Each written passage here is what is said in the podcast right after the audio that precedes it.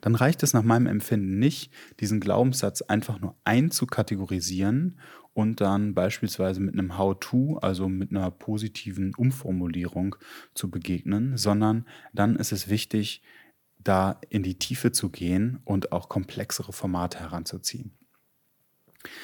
Dennoch sind Glaubenssätze, und das spiegelt sich ja beispielsweise auch in den neurologischen Ebenen von Robert Dills wieder, ein ganz wesentlicher Part, die ja sprachlich kodiert auch wahrnehmbar sind von einem Coach, von einem Menschen. Das heißt, in der alltäglichen Kommunikation haben wir die Möglichkeit, über diese Glaubenssätze eben in die tiefere Arbeit zu gehen. Und das halte ich für sehr, sehr wichtig. Herzlich willkommen bei meinem Podcast NLP für Fortgeschrittene. Mein Name ist Malte Nissing. Ich bin unter anderem NLP-Trainer und möchte dich mitnehmen in die Tiefen des neurolinguistischen Programmierens. Dabei beschränke ich mich nicht nur auf die einzelnen Tools und Formate des psychologischen Werkzeugkastens, sondern diskutiere und kritisiere auch immer wieder aktuelle Hintergründe rund um das Thema Persönlichkeitsentwicklung und Coaching. Gerne lasse ich mich dabei auch von deinen Perspektiven und Fragen inspirieren. Dazu findest du eine Kontaktmöglichkeit in der Beschreibung des Podcasts. Und nun wünsche ich dir erst einmal viel Spaß mit der neuen Folge. Ja, schön, dass du wieder dabei bist. Heute habe ich mir ein Thema rausgepickt, an dem, naja, auf der einen Seite das NLP nicht vorbeikommt und auf der anderen Seite hat es das wahrscheinlich auch maßgeblich mitgeprägt. In jeglicher Veränderungsarbeit tritt es auch immer wieder auf. Und zwar ist das Thema Glaubenssätze heute das Zielthema, mit dem ich mich auseinandersetze. Und mir kommt immer wieder zu Ohren oder ich bekomme mit, dass sich viele Coaches und ja, ich weiß nicht genau, ob Therapeuten, Trainerinnen und Trainer auf jeden Fall auch, sehr auf das Thema Glaubenssätze fokussieren und die Glaubenssatzarbeit sehr stark in den Vordergrund rücken.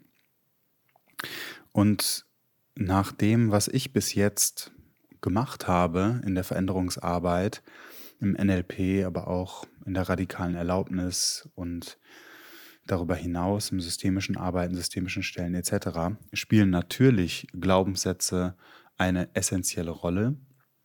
Und gleichzeitig haben sie nicht die Bedeutung oder den Impact, den manche Menschen nach meinem Empfinden proklamieren. Wieso ist das so? Erstmal möchte ich kurz skizzieren, was überhaupt so ein Glaubenssatz ist oder wie der auch entsteht. Also ein Glaubenssatz wäre zum Beispiel der, dass jemand von sich denkt, er ist nicht gut genug. Also aus der ersten Person, ich bin nicht gut genug. Für was auch immer, das sei mal dahingestellt. Aber da sind wir schon mittendrin. Dieses Ich bin nicht gut genug ist ein Glaubenssatz und ein Glaubenssatz ist auch immer eine Generalisierung. Eine Generalisierung deshalb, weil sie nicht mehr auf einen bestimmten Entstehungskontext oder ein, eine bestimmte Situation zielt, sondern weil sie exkludiert also aus der Situation heraus genommen erstmal für sich steht und auf unterschiedliche Kontexte, die eventuell ähnlich sind, aber nicht eins zu eins identisch übertragen werden können. Und das hat natürlich, ja, Limitierungen zur Folge, die sich dann auswirken können auf das Handeln im Jetzt. Das Interessante ist, wenn wir uns mit dem Begriff lim limitierend auseinandersetzen, dann kommt das aus dem Lateinischen und kommt von Limit, lateinisch limes, Grenze, Grenzwall, Grenzweg. Also ist ein Limit ja etwas, was räumlich zeitlich oder auch men mengenmäßig nicht überschritten werden kann bzw. darf. Das Gute ist daran, dass wenn wir einen limitierenden Glaubenssatz haben, dann denken wir gleichzeitig auch schon mit, dass hinter dieser Grenze noch etwas ist, was es für andere eventuell ja, der Glauben, wenn der Glaubenssatz sagt, ich bin nicht gut genug, dann impliziert das ja gleichzeitig auch, dass aber andere die Möglichkeit haben, gut genug zu sein für etwas. Also gibt es auch noch hinter dieser Grenze etwas, was möglicherweise erreicht werden kann. Und da es ja auch schon im Satz selbst das Wort Glauben steckt, ja, da in dem Satz selbst das Wort Glauben steckt, impliziert gleichzeitig ein Glaubenssatz schon, dass es eine gedachte Wirklichkeit ist und nicht der Wahrheit entspricht. Und das ist ja auch schon etwas, was äh, grandios ist für die folgende Arbeit, dass wenn jemand sagt, ich habe einen Glaubenssatz, dann steht gleichzeitig schon fest, das ist meine imaginierte Realität. Das heißt, da ist eine Präsupposition drin, eine Vorannahme, dass das nicht die Wahrheit ist und gleichzeitig die Bereitschaft und die Offenheit besteht, dass das auch veränderbar ist. Also eine Möglichkeit, genau da anzusetzen und eben ein Alternativverhalten, einen Alternativglaubenssatz eben an die Hand zu reichen. Aber jetzt gehe ich mal darauf ein, auf das eingangs erwähnte. Das eingangs erwähnte nach meinem Empfinden, ja, ist es ein Problem? Ich weiß es nicht. Auf jeden Fall ist es ein Thema, was nicht tabuisiert werden sollte, denn ein Glaubenssatz isoliert wie der Ich bin nicht gut genug zu betrachten, würde der Komplexität auch des Gehirns und des neuronalen Systems und des Menschen nicht gerecht werden. Wenn wir einen Glaubenssatz verändern, dann verändert sich dadurch das darunterliegende System, aus dem heraus dieser Glaubenssatz eben auch ein Stück weit entstanden ist. Das ist wie, ich habe mal einen Artikel darüber geschrieben, dass über Systeme, systemische Veränderungen. Ich habe mir einen Finger gebrochen beziehungsweise ein Knochen in meinem Ringfinger. Und das hat Auswirkungen auf meinen ganzen Organismus.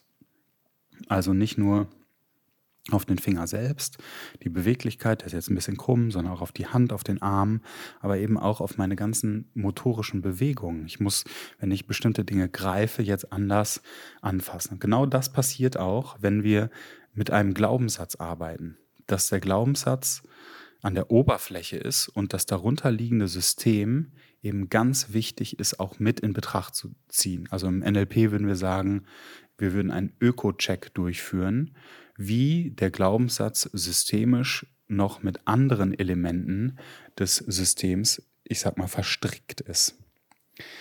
Und wenn wir das sehen oder wenn wir das mitnehmen in die Veränderungsarbeit, dann ist, ist ja vielem schon vorgebeugt. Aber dazu komme ich gleich auch nochmal, geht auch nochmal ein bisschen expliziter drauf ein. Noch einmal zum Glaubenssatz selbst. Also eine wichtige Herangehensweise, wenn wir mit Glaubens oder wenn uns Glaubenssätze begegnen, die limitierend sind, dann sind das häufig Dinge, von denen die Klienten sagen, so das ist schlecht, so das ist etwas, das will ich nicht mehr, das muss weg. Und da ist es nach meinem Empfinden ganz wichtig, erstmal die positive Absicht klar zu machen, dass jeder Glaubenssatz in einem bestimmten Kontext entstanden ist, in dem dieser Glaubenssatz Sinn ergeben hat. Selbst so ein Satz wie ich bin nicht gut genug hat so etwas wie einen positiven Intent, also eine positive Absicht. Wo kommt das Ganze eigentlich her? Naja, unser Gehirn ist evolutionär betrachtet ein sehr altes Gehirn das seit Anbeginn der Zeit, wollte ich schon fast sagen, also der Homo sapiens sapiens so, lebt so circa 300.000 Jahre auf diesem Planeten und die Struktur des Gehirns ist grundlegend erstmal ähnlich geblieben. Und dort, genauso wie heute, haben sich eben die Menschen ein Bild von ihrer Umwelt gemacht oder eine Landkarte erstellt auf der Basis der Sinneseindrücke, die sie bekommen haben. Und haben natürlich auch diese Landkarte auf der Basis der Generalisierung, Tilgung und Verzerrung gemacht. Und haben sich auch bestimmte Glaubenssätze angeeignet. Glaubenssätze sind nämlich, wie eingangs schon erwähnt, Generalisierungen über die Welt. Und die sind erstmal überlebenswichtig gewesen und auch heute noch überlebenswichtig. Wieso das? Naja, stell dir vor, ein, ja, ein Neandertaler oder ein, ein Urmensch trifft auf einen Säbelzahntiger oder eine Schlange. Was passiert automatisch? Es bildet ein Glaubenssatz, oh, das ist, ja, das bedeutet Gefahr und es reagiert darauf eben adäquat und ist dann vielleicht nach Erzählungen über einen Säbelzahntiger schon gewappnet für eine eventuelle Begegnung in der Zukunft und kann dann diesen Gefahren aus dem Weg gehen. Und das ist auch genau die Struktur, wie so Glaubenssätze überhaupt entstehen. Wir bilden uns eine Meinung, einen Glauben eben über etwas, speichern das ab und übertragen das, generalisieren das und übertragen das auf zukünftige Situationen, um einer potenziellen Gefahr, die wir einmal selbst erlebt oder durch Erzählung dargebracht, dass wir dieser Gefahr aus dem Weg gehen, präventiv. Und dafür sind Glaubenssätze da. Und das ist auch erstmal so generalisiert die positive Absicht von limitierenden Glaubenssätzen, dass sie in irgendeiner Art und Weise in der Vergangenheit mal dazu da waren, dich vor Schmerz zu bewahren oder dir dich vor einer bestimmten Gefahr zu schützen oder dass du Schlüsse aus einer, einer traumatisierenden, schmerzhaften Situation gezogen hast und diese, diesen jetzt präventiv begegnest und einen großen Bogen darum machst. Unbewusst. Man muss nicht unbedingt wissen, was für eine Situation das war, sondern das macht unser Unterbewusstsein erst einmal selbst. Eckhard von Hirschhausen hat mal auch etwas Interessantes zur Evolution des Menschen gesagt. Also stell dir vor, so ein Urmensch würde erstmal ganz toll und positiv auf ein neues Lebewesen, was da aus dem Busch gesprungen kommt, reagieren und es begrüßen, hey, wer bist du denn? Können wir nicht mal in Kontakt treten? Naja, und dann sagt er einfach ganz lässig nebenbei, von genau diesen Menschen stammen wir nicht ab. Der Mensch ist erst einmal, ja, hat ein, eine pessimistische Einstellung zur Welt, weil und das ist auch eine Grundlage der Struktur unseres Gehirns, wir erst einmal die Umgebung checken, ist die sicher? Ist diese Umgebung sicher? Und sobald sie sicher ist, haben wir die Möglichkeit, dann kreativ zu wirken oder eben uns freier zu bewegen. Aber als allererstes checkt unser Gehirn die ganze Zeit, sind wir sicher. Und die Glaubenssätze spielen genau da rein. Sie bieten die Basis dafür, dass wir eine Sicherheit herstellen, und zwar sehr schnell Sicherheit herstellen können. Auf der Basis der Erfahrungen der Vergangenheit checken wir die Gegenwart mit diesen Glaubenssätzen, individuelle Filter, und stellen eine Sicherheit dar. Das ist das Ziel. Und sie bieten natürlich auch ein Stück weit Orientierung, weil selbst eine, ein Glaubenssatz ja, oder was, was ist ein Glaubenssatz? Ein Glaubenssatz ist beispielsweise auch, dass der Boden, auf den wir gerade gehen, uns trägt. Das heißt, dieser Glaubenssatz, der Boden trägt uns, wirkt mit jedem Schritt, den wir vorwärts schreiten, unbewusst. Der Boden wird uns halten und wird so lange bestätigt, bis wir in eine große Pfütze treten, die ein bisschen tiefer ist, als wir vermuten. Und Dementsprechend würden wir dann darauf hingewiesen werden, dass es eben ein Glaubenssatz ist, der nicht konsequent der Wahrheit in Anführungsstrichen entspricht. Und da sind wir gleichzeitig schon bei einer zweiten Funktion eben von Glaubenssätzen, denn das Gehirn schützt uns mit diesen Glaubenssätzen vor zu vielen Sinneseindrücken, damit wir keine Reizüberflutung erleben. Wenn wir jedes Mal den Boden neu checken müssten, dann wäre unser Gehirn aufgrund der Komplexität oder der vielen Sinneseindrücke schlicht einfach überfordert.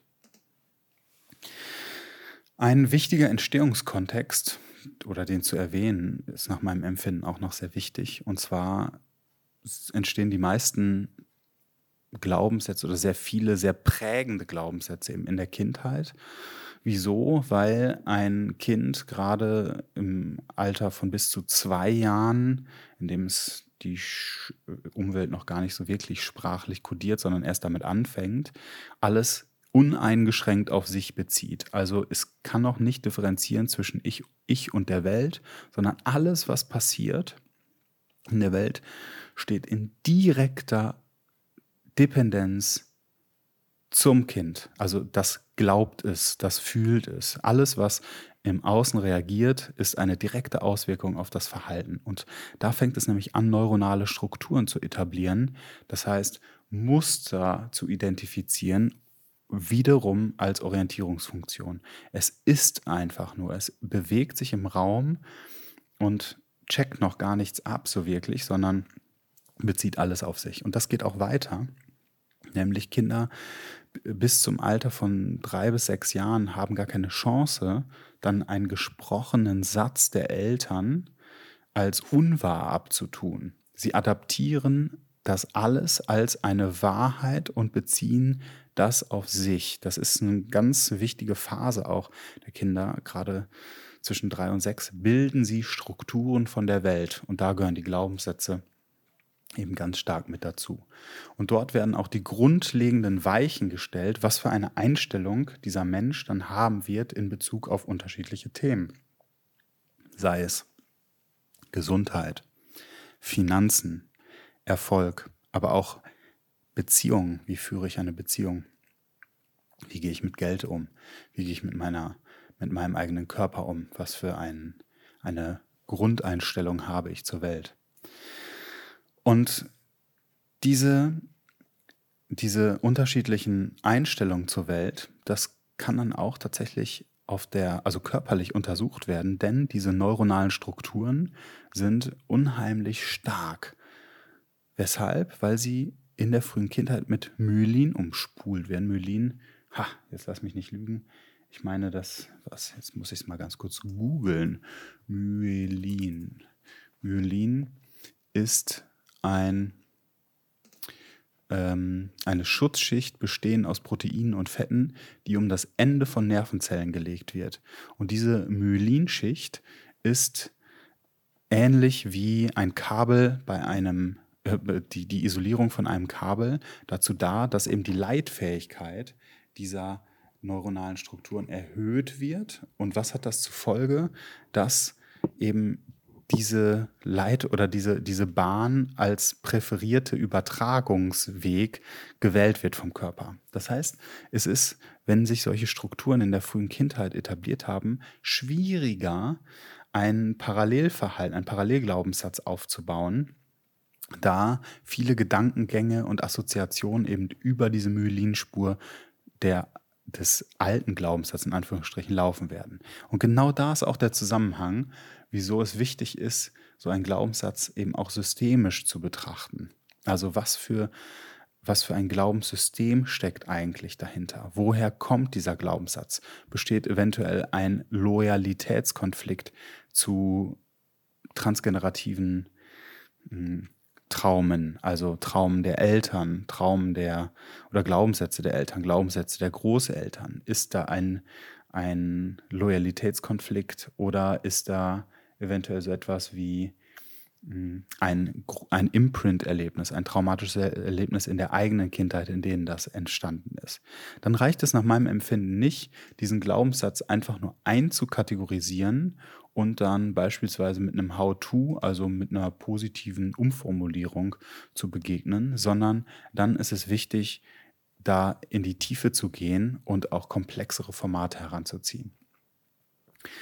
Dennoch sind Glaubenssätze, und das spiegelt sich ja beispielsweise auch in den neurologischen Ebenen von Robert Dills wieder, ein ganz wesentlicher Part, die ja sprachlich kodiert auch wahrnehmbar sind von einem Coach, von einem Menschen. Das heißt, in der alltäglichen Kommunikation haben wir die Möglichkeit, über diese Glaubenssätze eben in die tiefere Arbeit zu gehen. Und das halte ich für sehr, sehr wichtig. Nach meinem Empfinden ist es dann immer interessant, bei Glaubenssätzen auf der einen Seite die positive Absicht zu hinterfragen. Und da sind wir dann schon ja, so ein Stück weit schicken wir unseren Klienten dann auf die Suche nach einem Imprint-Erlebnis. Also wovor hat mich dieser Glaubenssatz irgendwann mal geschützt, bewahrt, wo er wieso oder auf welcher Basis denkt der Anteil, der mich diesen Glaubenssatz wissen lässt, immer noch, er müsste mich schützen. Also einmal der positive Intent. Dann hat es ganz oft eben auch einen sozialen Aspekt, dass dieser Glaubenssatz in irgendeiner Art und Weise verbunden ist mit irgendwelchen Menschen und die zu identifizieren. Wäre auch total wichtig. Und dann haben wir noch die Möglichkeit, ihn eventuell zu klassifizieren in die großen drei Kategorien die ich jetzt nur ganz kurz erwähne und eventuell ein anderes Mal vorstelle. Also einmal wäre eine Kategorie die Hoffnungslosigkeit. Das wäre so ein Beispiel, egal was ich mache. Es macht eh keinen Unterschied, wo an den eigenen Fähigkeiten gezweifelt wird. Dann die Kategorie der Hilflosigkeit. Es ist unmöglich, das Ziel zu erreichen. Es ist möglich, das Ziel zu erreichen, aber nicht für mich. Und dann das der Wertlosigkeit. Ich verdiene es nicht, gesund oder glücklich zu sein. Also das sind dann drei Kategorien, in denen man einen Glaubenssatz eben auch einordnen könnte, um auch sich strukturiert diesem Ganzen zu nähern. Genau. Also sei dir sicher, wenn du einen bestimmten Glaubenssatz hast, hast du schon die Vorannahme geschluckt, wollte ich schon fast sagen, hast du schon diese Vorannahme adaptiert, dass es möglich ist, auch in die Veränderungsarbeit zu gehen, weil es eben ein Glaube ist und kein Wissen. Wenn er limitierend ist, dann ist es eine Grenze, die gleichzeitig impliziert, dass dahinter noch etwas ist. Und natürlich ist der Glaubenssatz, und das ist für mich auch eine wertschätzende, ein wertschätzender Umgang mit mir selbst, wenn ich sage, ja, da ist etwas in mir, ein Glaubenssatz, und der hat mich irgendwann mal vor etwas bewahrt. Weil dann wirke ich integrierend auf das, was ich verändern ändern möchte und nicht abspaltend und damit gleich einhergehend. Ich drücke es mal ein bisschen drastischer aus, retraumatisierend für diesen Anteil, der uns diesen Glaubenssatz wissen lässt. Also, viel Spaß beim Arbeiten mit deinen Glaubenssätzen und bis nächste Woche.